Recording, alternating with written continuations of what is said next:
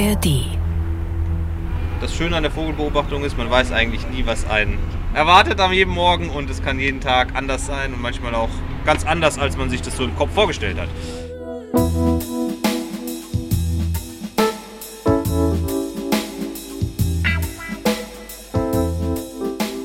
Moin.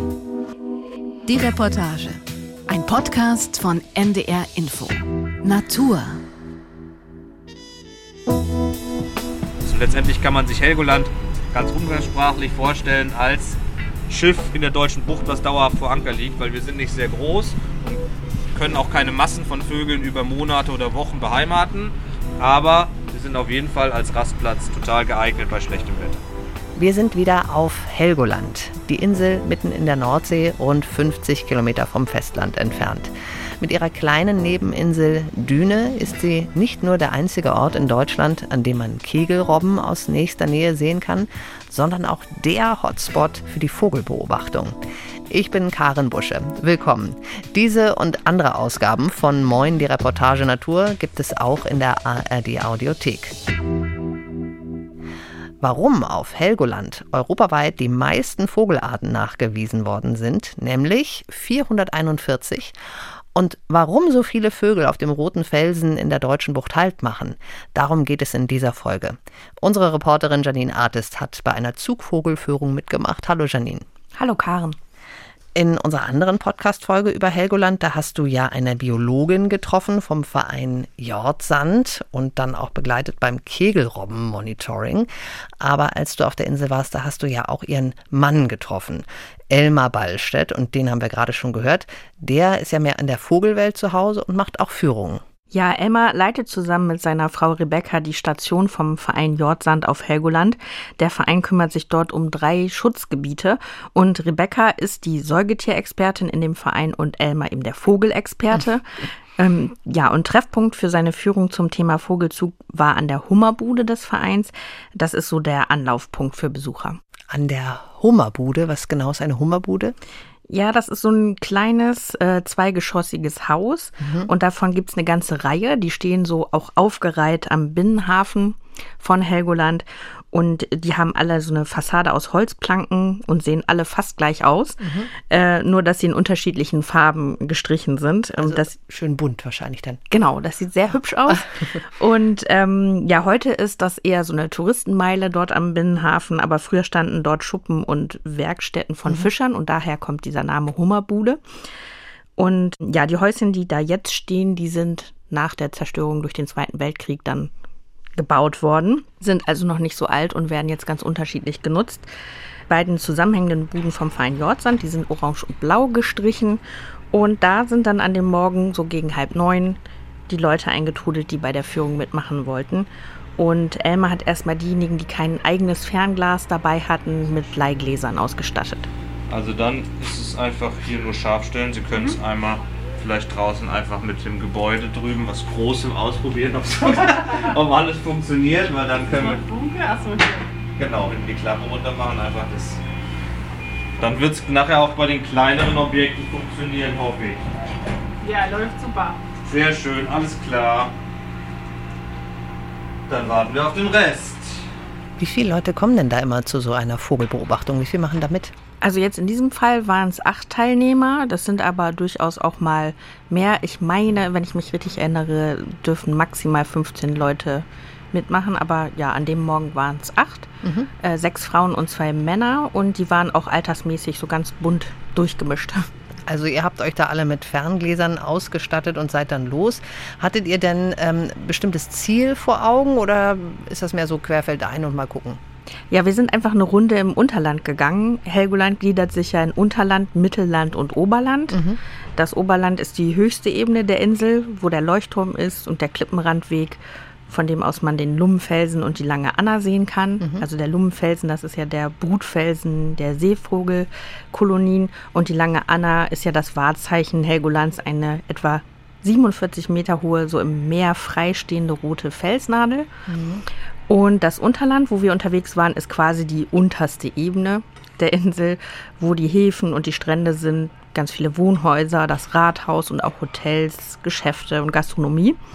Und da sind wir schon nach wenigen Schritten auf der Höhe vom Südstrand auf den ersten Zugvogel gestoßen. Ähm, der lief so auf einem Grünstreifen mit Rasen und Hecke rum. Das ist direkt hinter der Hecke. Da läuft ein rüber, zack, zack, zack. Rotdrossel, genau. Ihr seht es fast schon mit bloßem Auge. Die haben die Flanke von der Rotdrossel, ist so rostbraun. Und wenn ihr euch dann mal das Gesicht von der Rotdrossel anguckt, dann seht ihr, dass die ein extrem ausgeprägtes Gesicht hat. Also einen ganz starken weißen Überaugenstrauch. Das ist die kleinste europäische Drossel. Die ist deutlich kleiner als eine Amsel. Das sind Kurzstreckenzieher, überwintern in Deutschland, ziehen dann nach Skandinavien, brüten da zum Beispiel in diesen ganzen Tiger-Buschlandschaften, ne? diesen offenen Heidelandschaften. Da brüten die. Und ähm, das Tier kann man jetzt ja richtig schön beobachten, hat keine Scheu. Und ja, in meiner Welt eine der, jetzt kommt eine zweite dazu. Genau, eine der schönsten Drosselarten, weil sie doch wirklich sehr schönes, auffälliges Federkleid hat. Die finde ich ja auch wirklich sehr hübsch, diese Rotdrosseln mit diesem rotbraun unter den Federn und die braunen Punkte auf dem Bauch. Wirklich sehr hübsch. Und Elmar hat ja gerade noch was von Kurzstreckenziehern gesagt, aber es gibt ja auch Langstreckenzieher. Ja, genau. Also Elmar hat dazu erstmal erklärt, dass Vögel im Zug ein Raumzeitprogramm abarbeiten, so hat er das tatsächlich genannt, und eine Strategie natürlich verfolgen, um genau dann im Brutgebiet anzukommen, wenn dort die Bedingungen am besten sind. Und ähm, die Unterteilung in Lang- und Kurzstreckenzieher, die orientiert sich an einer geografischen Grenze. In Mitteleuropa trennen wir Kurz- und Langstreckenzieher aufgrund der Sahara. Alles, was südlich der Sahara überwintert, ist ein Langstreckenzieher. Alles, was nördlich der Sahara überwintert, ist ein Kurzstreckenzieher. Und ihr könnt euch vorstellen, die Kurzstreckenzieher kommen früh in der Frühling Frühlingssaison und die Langstreckenzieher kommen spät. Und im Herbst ist es genau andersrum. Die Langstreckenzieher kommen zuerst, weil die ja noch weiter fliegen müssen und die Kurzstreckenzieher kommen eher spät. Also bei den Singvögeln, da ist die Zugzeit dann, glaube ich, von März bis Anfang Juni, oder? Mhm. Und lange Zeit war es übrigens gar nicht bekannt, dass Vögel überhaupt ziehen. Da gab es dafür, dass man im Winter weniger Vögel sieht als im Sommer, so ganz seltsame Erklärungen, wie zum Beispiel, dass die Tiere sich im Boden eingraben, hat Elmar erzählt. Und bis man mal gebuddelt hat und dann äh, eben keine Vögel in der Erde gefunden hat. Und ähm, ja, dann hat Elmar die Gruppe noch gefragt, ob jemand weiß, was überhaupt der Grund für den Vogelzug ist. Habt ihr da eine Idee? Also ich meine, es macht ja manchmal, wenn man sich überlegt, manche Vögel wiegen 5, 6 Gramm. Warum tun die sich das an, tausende von Kilometern zu ziehen? Was ist der Haupttreib, die Haupttreibkraft? Hm? Nahrung, genau. Also es ist nicht letztendlich die Temperatur. Vögel sind sehr temperaturunempfindlich. Wenn ihr denen im Winter Nahrung gebt, äh, bei euch im Garten, dann ist es denen egal. So, dann bleiben die da. Ne? Solange die Nahrung und Energie haben, ähm, müssen die nicht wegziehen. Aber, und da kommen wir schon zum zweiten Punkt, warum Helgoland so wichtig ist. Wir liegen in einer Hauptzugroute der skandinavischen Brutvögel. Und ähm, das heißt, dort sind natürlich die Winter sehr kalt und bedingt durch die Kälte ist die Nahrungsverfügbarkeit nicht gegeben, weil es, es, liegt überall Schnee, Eis, die Vögel kommen nicht an den Boden, die kommen nicht an die Samen, Insekten sind alle sowieso nicht da. Das heißt, die Vögel müssen aufgrund des Nahrungsmangels, bedingt durch die Temperatur, nach Süden ziehen. Das heißt, indirekt spielt die Temperatur auch eine Rolle, aber der direkte Link zum Vogel ist immer die Nahrungsverfügbarkeit. Und Emma hat ja gerade auch gesagt, dass Helgoland auf einer Hauptzugroute liegt. Das ist ja schon interessant, finde ich, ne? dass Vögel immer dieselbe Strecke fliegen. Wie kommt das? Was ist der Hintergrund? Ja, also dass sie überhaupt Richtung Süden oder Norden aufbrechen, das ist äh, vererbtes Wissen, das ist sozusagen genetisch. Mhm. Das wissen die Vögel auch, ohne dass es ihnen jemand vormacht, sozusagen. Das ist programmiert. Mhm. Ähm, und es gibt mehrere Dinge, die den Vögeln dann bei der Orientierung helfen. Äh, zum Beispiel der Stand der Sonne oder in der Nacht der Stand von Sternen und äh, vom Mond. Manche Vögel haben auch so eine Art Sensor, um sich äh, am Magnetfeld der Erde zu orientieren. Mhm. Und die Vögel fliegen auch an geografischen Markierungen entlang. Die Vögel, die von Skandinavien nach Afrika oder von Afrika nach Skandinavien ziehen, orientieren sich zum Beispiel an der Atlantik- und an der Nordseeküste. Aber in der deutschen Bucht versuchen viele Vögel dann den Weg abzukürzen. Elmar hatte das so erklärt, noch bevor wir losgegangen sind. Wenn sie wie bei so gutem Wetter jetzt in Holland losfliegen, zack, übers Meer und schon Dänemark ankommen, spart man Zeit und Energie. Und ähm, es kann aber natürlich sein, dass sich die Zugbedingungen auf dem Meer stark ändern. Es kommt Wind auf, Nebel, Regen, Schnee, wie auch immer. Und dann ist Helgoland mit seinem in der deutschen Bucht stärksten Leuchtturm, der ja über 50 Kilometer auch bei schlechten Wetterbedingungen vielleicht nur 30, aber auf jeden Fall immer sehr weit zu sehen ist, wie so ein Magnet. Und man sagt wirklich nicht, es ist nicht eine Floskel zu sagen, Helgoland ist ein Magnet für Zugvögel. Lichtquellen bei schlechtem Wetter ziehen die Vögel an. Also letztendlich kann man sich Helgoland ganz umgangssprachlich vorstellen als Schiff in der deutschen Bucht, was dauerhaft vor Anker liegt, weil wir sind nicht sehr groß und können auch keine Massen von Vögeln über Monate oder Wochen beheimaten. Aber wir sind auf jeden Fall als Rastplatz total geeignet bei schlechtem Wetter. Und deswegen, weil wir auf dieser Hauptzugroute liegen und die Wetterbedingungen sich hier ständig ändern, das habt ihr vielleicht im Rahmen eures Aufenthalts jetzt auch schon gemerkt. Jetzt kann Sonne sein, aber drei Stunden später kann es auch wieder wolkig sein. Jetzt ist Wind, nachher ist kein Wind. Es ändert sich total schnell und dementsprechend ähm, ist das halt auch für die Vögel etwas, wo sie nicht so schnell reagieren können und sagen können, oh, ich fliege wieder zurück, sondern dann guckt man eher, ah, Licht, alles klar, ich gehe nachher. So. Also, dass dort so viele Vögel vorbeikommen, liegt also auch daran, dass Helgoland eben das einzige Fleckchen Landmasse mitten in der deutschen Bucht ist. Wo Zugvögel überwintern und wo sie genau langfliegen, hat man übrigens durch Beringung, Besenderung und auch dadurch, dass manche Vögel den Gesang von Arten in ihren Überwinterungsgebieten imitieren, rausgefunden. Ach was, echt? Das wusste ich noch gar nicht. Das heißt, die singen dann wie, äh, wie die, die sie so getroffen haben. Ja, genau. Elmar hat da zum Beispiel ähm, erzählt, dass es einen Vogel gab, der einen Gesang angestimmt hat, den sonst nur eine Vogelart in Ghana singt. Mhm. Und dadurch wusste man dann, dass der wohl den Winter in Ghana verbracht hat und sich da eben das Lied quasi abgeguckt hat. Ja, und mit der GPS-Besenderung konnten Forscher auch übrigens einen Rekord feststellen unglaublich, was die für Wege zurücklegen können. Der längste Zugweg am Stück ohne Pause, der jemals zurückgelegt wurde, ist von einer Pfuhlschnepfe, auch eine Limikole, die man hier in Deutschland sehen kann. Und zwar ist die von Alaska bis nach Neuseeland nonstop geflogen. Das sind keine Ahnung, knapp 20.000 Kilometer am Stück, ohne Pause. Ne? Also dafür hat die, sie, weiß ich nicht, wie viele Wochen gebraucht, aber die ist nicht einmal, die war also, die hatten einen GPS-Sender Deswegen konnte man sehen, die ist nicht einmal gelandet. Die ist nonstop übers komplette Pazifik geflogen bis nach Neuseeland. Irre, das ist ja wirklich eine unglaubliche Strecke. Voll gut, dass man diese Tracker hat, um ja. da eben dabei zu sein. Das war jetzt die Fuhlschnepfe. Das ist ein Name, den habe ich tatsächlich noch nie gehört. Aber ihr habt ja bestimmt noch mehr Arten getroffen, auch mit Namen, die man noch nie gehört hat.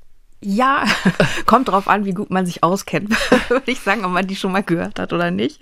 Ähm, ja, also nachdem wir da direkt beim Südstrand auf dem Grünstreifen die Rotdrosseln gesehen hatten, mhm. sind wir weitergegangen auf der Kurpromenade in Richtung Kurpark. Und auf dem Weg dahin hat Elmar auf einer Mauer am Rande einer Wiese neben so einem Spielplatz eine andere Drossel entdeckt. Und zwar eine, die man nicht so oft sieht. Oh ja, sehr schön. Da vorne sitzt eine sehr coole Drossel. Da vorne am Gelände oder wo? Ja, links neben dem. Wir können ja einmal gucken, dann seht ihr sie alle, wo es ist. Das ist ein bisschen Grasbüschel da hinten, ne? Ganz auf der anderen Seite. Da ist links davon ist eine Laterne, wo das Gras aufhört und da sitzt ein schwarzer Vogel auf der Mauer. Seht ihr von hinten. Jetzt hat er sich umgedreht und genau, da seht ihr, sieht aus wie eine Amsel, schwarz, mit gelbem Schnabel, aber mit einem weißen Halsband. Das ist eine Ringdrossel, genau. Und Ringdrossel, Ring, wie, genau, wegen dem Halsband. Und Ringdrosseln sind die von den fünf, fünf häufigen Drosselarten in Deutschland, die, die hier am seltensten auftauchen. Die überwintern in Afrika. Und da gibt es zwei Unterarten. Die eine, die in den Alpen und den Mittelgebirgen Deutschlands brütet unter anderem. Die kommt hier gar nicht vor. Und dann gibt es halt eine, die in Skandinavien in den, Gebirgen, in den Mittelgebirgen brütet. Und die Weibchen, die sehen, ist wie bei der Amsel. Eigentlich ist es wie eine Amsel mit Halsring. Ja, dann war sie aus unserem Blickfeld verschwunden und als Elmar in die Richtung gegangen ist, um zu schauen, wo sie jetzt abgeblieben ist, ist die Ringdrossel dann auf und weggeflogen. Ah. Das war keine Lust mehr. Also das war schon was Besonderes und danach sind wir weiter zum Schwimmbad gegangen. Das ist ein blau gestrichenes Gebäude, das liegt genauso wie der Spielplatz am Rande der Promenade beim Nordosthafen und da haben dann auch wieder alle ihre Ferngläser gezückt und die frisch gemähte Liegewiese abgescannt. Das ist keine Drossel, das ist was Kleineres, was oben auf der Mauer sitzt. Unten rechts sitzt auch noch einer. Kennt ihr bestimmt. Das ist ein Rotschwanz? Das ist ein Rotschwanz, genau. Zwei weibliche, weibliche Rotschwänze. Dann ist immer die große Frage Garten- oder Hausrotschwanz. Und äh, der Hausrotschwanz ist grau, dunkel mit rotem Schwanz, also das. Die weiblichen Gartenrotschwänze wären hellbeige von der Grundfärbung her. Und die Männchen beim Gartenrotschwanz sind oben dunkelgrau, unten rot. Und beim Hausrotschwanz schwarzer Kopf, komplett grauer Körper. Am einfachsten merkt man sich einfach, beim Hausrotschwanz ist außer dem Schwanz nichts rötlich und beim Gartenrotschwanz immer noch mindestens ein anderes Körperteil. Und meistens die Bauchregion ist eher beiglich bei dem Weibchen und knallerot beim Männchen. Also das sind jetzt klassische weibliche, weibchenfarbene Hausrotschwänze, zwei Stück. Und eine Teilnehmerin hat dann auch noch einen männlichen Hausrotschwanz entdeckt. Der saß auf einem Rettungsring.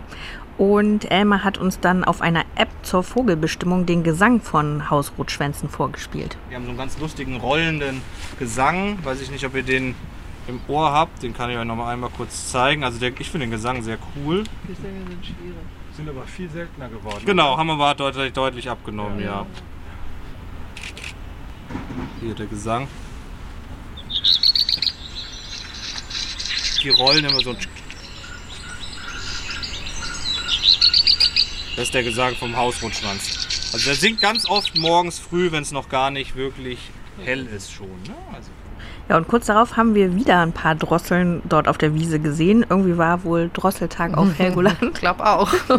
Und ähm, da gab es dann nochmal eine Gesangseinlage von Elmars App. Das sind Wacholderdrosseln und drei Rotdrosseln, zwei Wacholderdrosseln. Und hier vorne rechts im Durchgang geradeaus auch noch eine Drossel. Und das ist eine Singendrossel. Da Ja, seht ihr jetzt ganz genau. deutlich kein gezeichnetes Gesicht und kein Rot. Ne? Kann die nicht unterscheiden. Ja, sie zeigt sich schön. Rotdrossel. Nee, und Wacholderdrossel. Ne, Rotdrossel und Wacholderdrossel, wenn ihr jetzt mal nach hinten Die guckt. Rotdrossel erkenne ich, aber die Wacholderdrossel und die Singdrossel, die Ja, also hier in dieser Fünfergruppe, also hier rechts, die alleine ist eine Singdrossel, Das ist eine Singdrossel. Ja, die hier alleine auf der Wiese ist. Ja. Und die hat kein Rot an der Flanke ja. und nicht diesen Überaugenstreifen im Gesicht. Ne? Also sonst ist die Grundfärbung ähnlich, sag ich mal, mit den Punkten und die Größe. Und wenn sie dann nach links gehen, dann kommen erst eine Rotdrossel Die mit dem Ja. Grauen, und links davor die große mit dem grauen Ja. Kopf, die uns jetzt anguckt, das ist eine Ja. Wacholderdrossel. das ist Wacholder. Ja. Viel größer sind. Viel Ja. größer. Ah, ja. Dann haben die eine beige Brust mit den Punkten, also keine weiße Aber der Brust. Bauch Und vor allem der graue Ja. Kopf ist, finde ich, mal krass. Grau und dann halt eine, eine rötlich rostbrauner Oberflügel, der auf den äh, Kopf folgt. Ne? Das bei den anderen ist ja eher beigebraun. Sehr bunt eigentlich. Sehr bunt, ja, total sehr sehr bunt. und die Ähm, Singdrossel, die singt aber auch sehr schön. Und die, die Wacholderdrossel weniger stark. Doch, also die Wacholderdrossel hört ihr hier nicht singen, weil die brütet in den Gebirgen, also die brütet im Mittelgebirge. Die Singdrossel, die hat kein wirklich, also die, die ist auch so ein Vogel, die wacht, die nervt, wenn die bei euch brütet, nervt die euch vielleicht, weil die weckt euch um 4 Uhr morgens. Wer? Schön. Das ist schön, ja, Singdrossel. Ich zeige euch mal, zeig euch mal einmal den Gesang. Die, die wiederholt halt ganz viel die Töne, drei, vier Mal. Also die macht immer das Gleiche und dann Abfolgen. Ne? Die, die ist nicht wie die anderen, sozusagen eine Amsel, die hat einen sehr melodiösen, sehr vollen Gesang. Und so eine Singdrossel, die wiederholt drei, vier, fünf Mal die gleichen Strophen. Ja, ja. Und dann kommt, wechselt sie zu einer anderen Strophe. Ja, also haben wir jetzt eigentlich, wir haben fast alle, nur die Misteldrossel fehlt, sonst hätten wir alle deutschen, in Deutschland heimischen Drosselarten gesehen. Da freut sich der Vogelexperte. Wie ist Emma eigentlich dazu gekommen zu dieser Arbeit? War er schon immer Vogelfan oder hat sich das mehr so irgendwie ergeben? Nee, bei ihm ist es schon so, dass er sich von klein auf für Vögel interessiert hat. Und er hat äh, zwar nach der Schule erst eine Ausbildung in der Tourismusbranche gemacht und dann auch ein bisschen in dem Bereich gearbeitet, aber dann später Umweltwissenschaften in Freiburg studiert. Und da hat er den Schwerpunkt Ornithologie gewählt, also wissenschaftliche Vogelkunde. Und dann hat er auf Helgoland seine Masterarbeit geschrieben beim Institut für Vogelforschung auf Helgoland.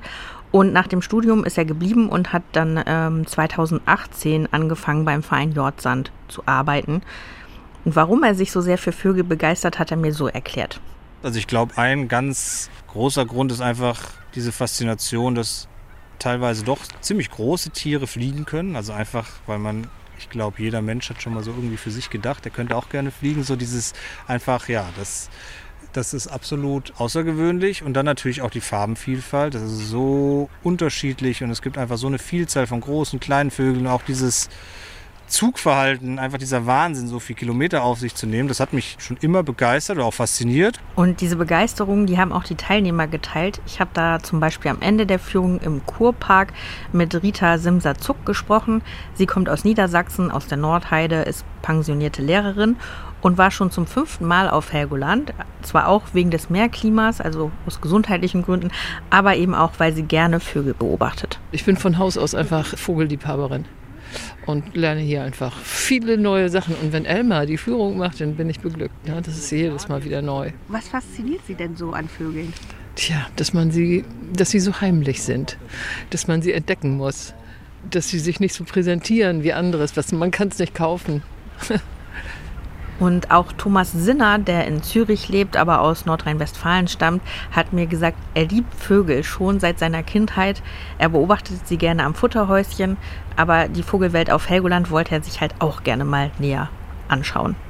Ich habe ein bisschen, würde ich sagen, einen Nachteil. Ich bin kurzsichtiger Vogelfreund und, ähm, und profitiere sehr davon, dass andere mich auf äh, Vögel aufmerksam machen, die ich dann quasi im Fernglas äh, visieren kann. Aber selber, auch bei Stimmen bin ich ganz schlecht, selber die Vögel finden, das ist natürlich die große oder die größte Challenge dabei und das gelingt mir nicht so einfach. Sie sind aber wahrscheinlich auch gezielt nach Helgoland also sonst wären sie nicht hier gelandet. Mhm. Zufällig kommt man hier genau. ja nicht vorbei. Ja, stimmt. Aber warum Helgoland? Also ich war schon öfters auf Helgoland für so Tages, diese klassischen Tagesausflüge und habe jedes Mal gedacht, es ist viel zu kurz. Trotzdem es schon sehr diese Faszination ausgelöst hat und und jetzt habe ich Zeit, mache so eine Nordsee-Zugvogelreise tatsächlich und bin von meinen Freunden Hamburg quasi jetzt auf dem Weg gehen Nordfriesland und dann nehme ich quasi wie die Vögel dann die Abzweigung über die Insel. Genau. Ich habe das auch auf jeden Fall noch auf dem Zettel. Aber ähm, Janine, worüber wir heute noch gar nicht gesprochen haben, es gibt ja doch äh, sehr viele verschiedene Arten auf Helgoland. 441. Das sind mehr, als es in Deutschland insgesamt an Brutvogelarten gibt. Das sind nämlich so 300, habe ich gelesen. Also die, die hier brüten. Warum sieht man denn auf Helgoland so viele Arten, die sonst bei uns eigentlich eher selten vorkommen? Ja, also ein Grund für die vielen Nachweise ist, dass die Insel sehr klein ist. Es ist ein sehr überschaubarer Raum, wo sich die Vögel nicht so verlieren wie in weiten Landschaften auf dem Festland. Und ein weiterer Faktor ist, dass es sehr viele Beobachter auf diesem kleinen Raum gibt. Es gibt die Vogelwarte, es gibt den Verein Jordsand mit seinen Mitarbeitern und es gibt auch sehr, sehr viele Besucher, die extra nach Helgoland kommen, um halt zu birden, also mhm. Vögel zu beobachten. Hier konzentriert sich sozusagen die Aufmerksamkeit mhm. auch und deshalb werden viele Vögel entdeckt und gemeldet. Und dass so viele Arten dort auftauchen und auch oft seltene, liegt laut Elmar an zwei Phänomenen. Eins davon ist die sogenannte Zugprolongation, also Zugverlängerung im Frühling. Das heißt, wenn wir wenn die Vögel aus dem östlichen Mittelmeerraum, diese Ostroute, wenn das Wetter gut ist, die Nahrung gut ist, dann schießen die, Zugprolongation bedeutet nichts anderes als schießen die über ihr eigentliches Ziel hinaus und fliegen dann immer weiter nach nach Deutschland oder Mitteleuropa rein. Und oft ist dann, wenn die an eine Küste kommen, Ende Gelände. Dann merken die, okay, jetzt ist irgendwas ganz falsch. Und dann sind die auf Helgoland und denken, okay, vielleicht sollte ich doch lieber umdrehen. Das heißt, im Frühling haben wir einen ganz starken Einfluss von mediterranen, eher östlich-mediterranen Arten, die hier als Seltenheiten auftauchen. Und dann auf Helgoland als so exponierter Ort oft entdeckt werden, weil auf dem Festland ziehen die halt weiter und weiter und gucken, hey, hier ist nichts da, ist nichts, keine Artgenossen, was ist los? Und äh, dann ist Helgoland halt immer so ein Stopppunkt, wo die dann vielleicht auch mal entdeckt werden. Und im Herbst haben wir ganz viele sibirische Zugvogelarten, also aus dem bis in den, also weit auch in den asiatischen Raum rein. Und da kann es sein, das sind vor allem Jungvögel, dass die einfach zwar genetisch eigentlich wissen, wo sie langziehen wollen, aber irgendwie entweder wegen Wind oder wegen falsch gepolt, statt nach Osten, nach Westen fliegen und dann halt an der Küste abbiegen und dann nach Süden ziehen. Also es gibt wirklich inzwischen Arten, die neue Zugrouten über die Jahrzehnte letzten entwickelt haben. Nicht nach Südostasien, sondern zum Beispiel auf die Kanaren, Nordafrika. Ja, ein Beispiel für einen seltenen Irrgast ist zum Beispiel eine Provence-Grasmücke die schon mal auf der Insel gesehen wurde. Hier in Deutschland kennt man eher unter anderem die Mönchsgras oder die Dorngrasmücke. Eine Mönchsgrasmücke habe ich tatsächlich erst vor kurzem bei uns auf der Terrasse sitzen sehen, beziehungsweise es waren sogar zwei.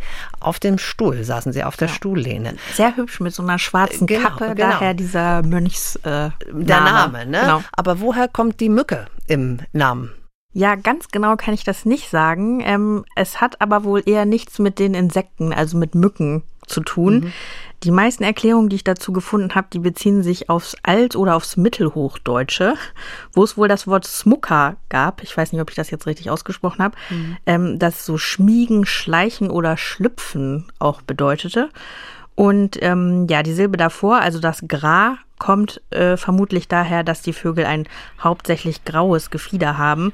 Aber ganz sicher kann ich das jetzt nicht sagen.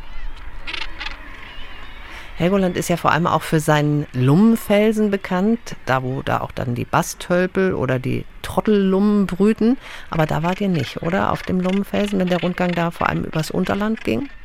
Nee, da waren wir bei der Führung nicht, aber Elmar hat natürlich auch was darüber erzählt und ich war da unabhängig von der Führung dann auch unterwegs und das ist wirklich mega spannend dort. Mhm. Da sind wirklich Massen an Vögeln, die auf den Felsen hocken oder am Himmel über diesen Brutplätzen kreisen.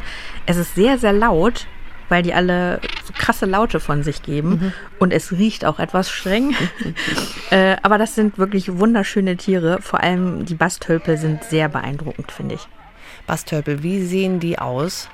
Ja, also die sind recht groß, ähnlich groß wie eine Gans, würde ich sagen. Und hauptsächlich weiß mit schwarzen Flügelspitzen und einem beige-gelb gefärbten Kopf. Mhm. Der Schnabel ist recht lang und so grau-blau und sie haben ganz auffällige blaue Augen. Und äh, diese Vögel, die sehen einfach aus wie gemalt und man kommt ziemlich nah an sie ran. Das ist auch so eine Helgoländer Besonderheit. Nirgendwo sonst hat man so einen Zugang zu einer Seevogelkolonie. Da ist zwar ein Zaun, aber man hat echt das Gefühl, da mittendrin im Geschehen zu sein. Man sollte sie natürlich nicht stören, also füttern, anfassen oder sonst was, auf gar keinen Fall. Mhm. Und ähm, diese Vögel zu schützen, ist auch eine der Aufgaben vom Verein Jordsand und liegt in Elmars Verantwortungsbereich da im Verein. Und ja, da gibt es auch Probleme, die ihm große Sorgen bereiten. Ein ganz großes Thema, was uns da beschäftigt, ist die Vogelgrippe. Habt ihr vielleicht im letzten Jahr mitbekommen, dass Brandsichwalb und Bastölbel erstmalig und viele andere Seevögel auch während der Brutzeit betroffen waren. Und das ist natürlich auch ein Thema, was wir versuchen hier so ein bisschen wissenschaftlich zu begleiten. Ja, und das zweite Problem, darüber hatten wir auch schon in der Folge über die Kegelrobben gesprochen, das ist der viele Müll im Meer. Plastikmüll, wie Reste von Fischernetzen zum Beispiel, die nutzen die Bastölpel nämlich als Nistmaterial. Ähm, die Vögel können ja nicht erkennen, dass Plastik für sie gefährlich ist und sie fischen das dann so wie Tangen aus dem Wasser und bauen damit ihre Nester. Und dann kommt es immer wieder vor, dass äh, sich welche von ihnen auch in diesen Schnüren verheddern mhm. und sie sich dann nicht mehr befreien können. Ähm, Elmer hat gesagt, dass pro Jahr etwa 5% der Bastölpelpopulation durch solche Verstrickungen stirbt. Hm, das ist echt immer super traurig. Da kann man wirklich nur hoffen, dass es bald spürbare Veränderungen da gibt, was die Vermüllung der Meere angeht. Und auch sonst vielleicht noch viel mehr für den Vogelschutz gemacht wird, damit diese Vielfalt, die wir heute kennengelernt haben, damit die erhalten bleibt. Ja, und diese Vielfalt ist einfach wirklich toll. An dem Tag äh, bei der Führung haben wir ziemlich viel gesehen, obwohl wir gar keine lange Strecke eigentlich äh, zurückgelegt haben. Helgoland ist ja ziemlich klein, das hatten wir jetzt heute schon ein paar Mal besprochen. Wir sind vom Binnenhafen im Süden an der Ostseite der Insel entlang bis zum Kurpark gegangen. Das ist gerade mal etwa ein Kilometer. Aber wir sind ja zwischendurch auch immer wieder stehen geblieben, um uns Vögel anzugucken. Neben den ganzen Drosseln haben wir noch einen Bergfink zum Beispiel, Türken, Tauben, einen Wanderfalken, Bluthänflinge und Austernfischer gesehen. Und jedes Tier für sich ist einfach schön zu beobachten und jedes hat auch irgendeine Eigenschaft, die es besonders macht. Kann ich mir gut vorstellen. Danke, Janine. Das waren echt ganz interessante und tolle Einblicke in die Vogelwelt auf Helgoland.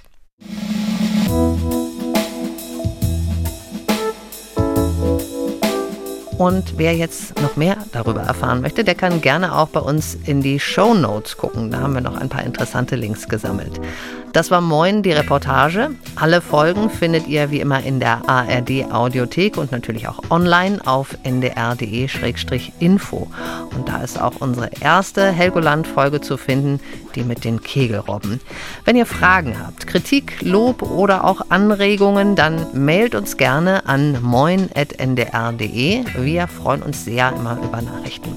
Im Team waren dabei heute Doris Schiederich, Katharina Jetter, Jürgen Kopp und Katja Schorigener.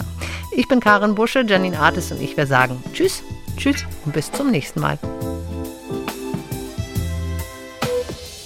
Ein Podcast von NDR Info.